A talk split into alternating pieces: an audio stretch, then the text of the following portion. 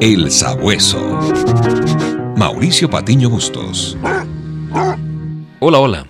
Estoy afinando mi olfato de sabueso para ir tras la pista de una figura colosal del primer siglo, que pasó de ser un fanático religioso a un hombre transformado por la gracia de Dios.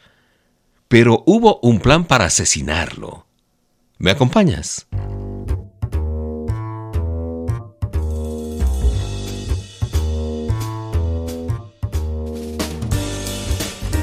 No me cabe duda de que alcanzar una cierta notoriedad en cualquier oficio, en cualquier profesión, tiene sus responsabilidades, sus ventajas y también sus desventajas.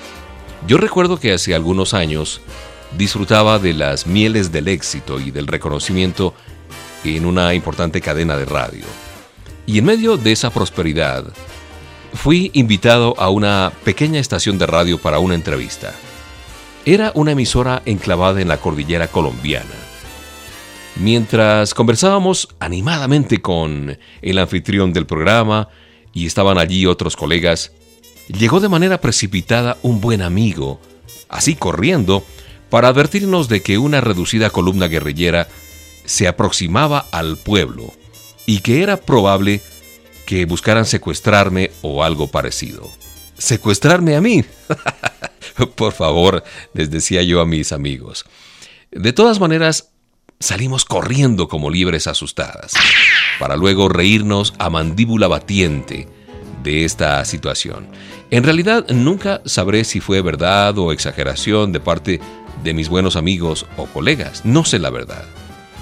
Escapar con vida de algunas situaciones parece imposible, ¿no es cierto?, hasta que Dios interviene.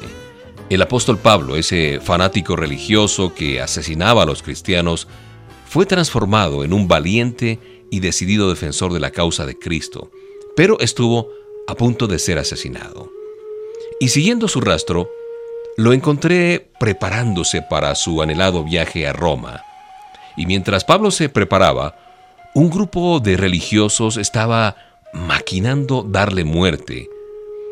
Y habían jurado que no comerían ni beberían hasta verlo muerto. No eran dos o tres, sino cuarenta sicarios que estaban decididos a llevar a cabo su plan macabro, matar a Pablo.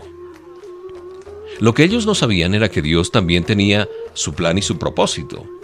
Providencialmente Pablo tendría un aliado que le salvaría la vida, y era su mismo sobrino, que de alguna manera se enteró de este plan y corrió a poner sobre aviso a su tío. ¿Que cómo se enteró? Solo Dios lo sabe. Lo cierto es que un tribuno, que estaba a cargo de la custodia de Pablo, por ser, recordemos, este un ciudadano romano, de inmediato organizó a sus hombres para impedir el plan homicida contra el apóstol. Oye bien, 200 soldados de infantería, 200 lanceros, 70 soldados de caballería y dos centuriones, para un total de 472 guardaespaldas que darían protección al apóstol Pablo. ¿Cómo te parece?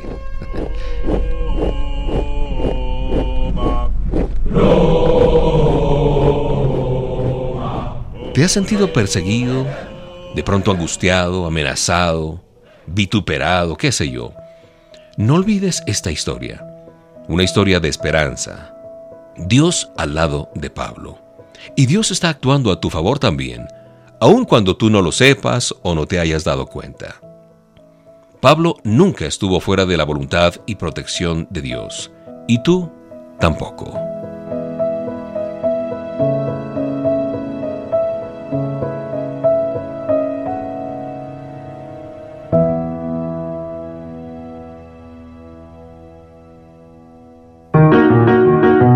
El Sabueso. Mauricio Patiño Bustos. El Sabueso, una producción de HCJB.